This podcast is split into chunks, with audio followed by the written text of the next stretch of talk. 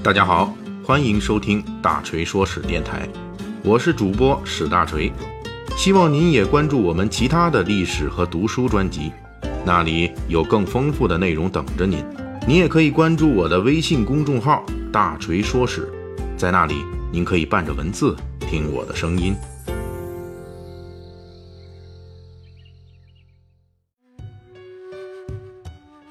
咱们《水浒细节解密》最近一直在聊小说《水浒传》中的白道，也就是官道。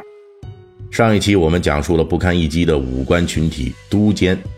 其实，在《水浒传》中还有一伙战斗力非常水，比这都监的表现还要憋屈的武将群体，这就是团练使。在《水浒传》中啊，团练使出没的频率很多，其中梁山好汉就有四人在上梁山之前是团练使出身。他们分别是陈州团练使百胜将韩涛、颍州团练使天目将彭起，这两位是跟随双边呼延灼进攻梁山伯的；还有两位是跟随大刀关胜进攻梁山伯的团练使，分别是圣水将单廷圭和神火将魏定国。这两人在进攻梁山伯之前都是灵州团练使。从排名和地位来看，这四位团练使出身的梁山好汉。在梁山的武将序列中，都属于副将偏将的序列，地位不是很高，战斗力比不上马军、五虎、八彪等猛将的水准。也就是说，团练使在梁山好汉中的地位比较尴尬。其实，在水浒世界中，即便是北宋朝廷内部，团练使也是比较憋屈的。比如在《水浒好汉进攻辽国》一役中，曾经出现过一个押送粮草物资给宋江的朝廷军官。王全斌，他跟林冲一样是御前八十万禁军枪棒教头，但是地位比林冲要高。他是郑州团练使，他押送粮草到宋江军营的时候，正好赶上宋辽交战。王全斌觉得自己武艺超群，终于轮到他上场了，于是他冲上了战场，不料只不过二十回合就被对面的辽将给砍死了。此外，还有在张都监血溅鸳鸯楼一战中友情出现的孟州张团练，他也只不过是抡着椅子在武松面前弄了两招，就被武松给宰了。这方面呢，最憋屈的当属北宋朝廷的冀州团练使黄安，他作为《水浒传》中出现的第一波正规进攻水泊梁山的官军，不仅他率领的本部人马被托塔天王晁盖杀得大败。他本人还被生擒活捉了，而且作为团练使，黄安享受到了极度憋屈的待遇。人家王全斌也好，张团练也罢，至少最后死的时候，或者是被辽将一刀给砍了，或者呢是被武松给宰了。总之都是在书中是有所交代的。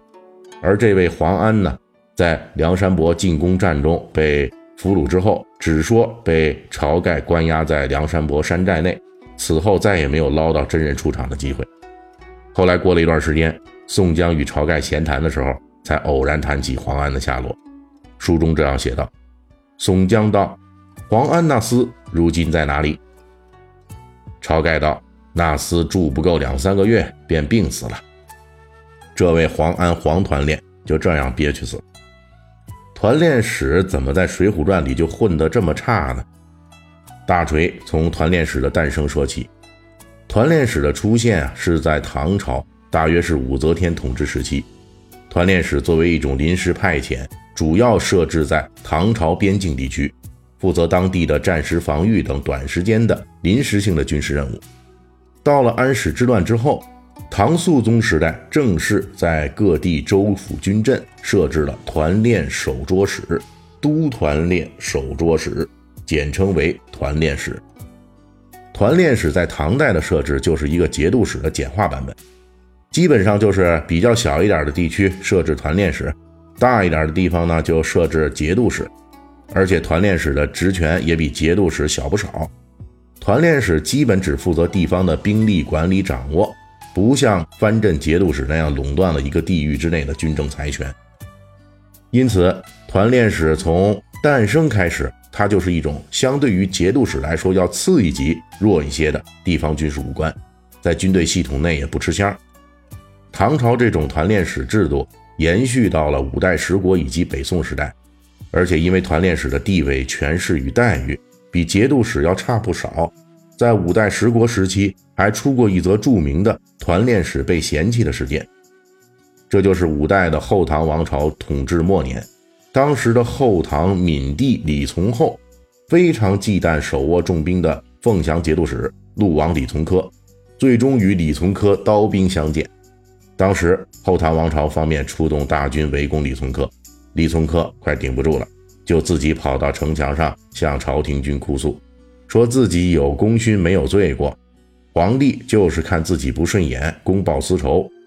李从珂这个人呢，骁勇善战，在朝廷诸军中有一定影响力。他这一亲自上城解释哭泣，把进攻的朝廷军就给弄得糊涂了。这时候，朝廷方面领兵的一个叫做杨思权的将领，就带头叛变，归顺了李从珂。五代十国五夫当国，什么奇怪的事都发生过。这个杨思权叛变也叛得比较赤裸裸的，他直接在阵前跟李从珂讨价还价，为自己的投降开价码。杨思权就说了：“我带着我的部下向您效忠，如果您最后当了皇上，请对我好一点，不要封给我防御使或者团练使，就算完事儿了。”李从珂呢也不含糊，当场就写下文书，预先封杨思权为兵营节度使。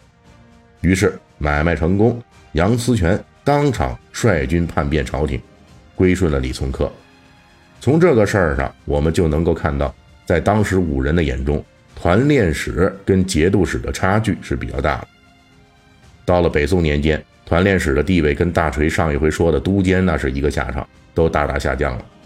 到五代十国时期为止，团练使虽然比节度使差不少，但是呢，至少还算是地方武装的控制者之一。到了北宋，由于北宋王朝统治者执行强干弱支的方针。所以呢，为了防止地方武装割据，就大幅度的削弱了地方武装力量。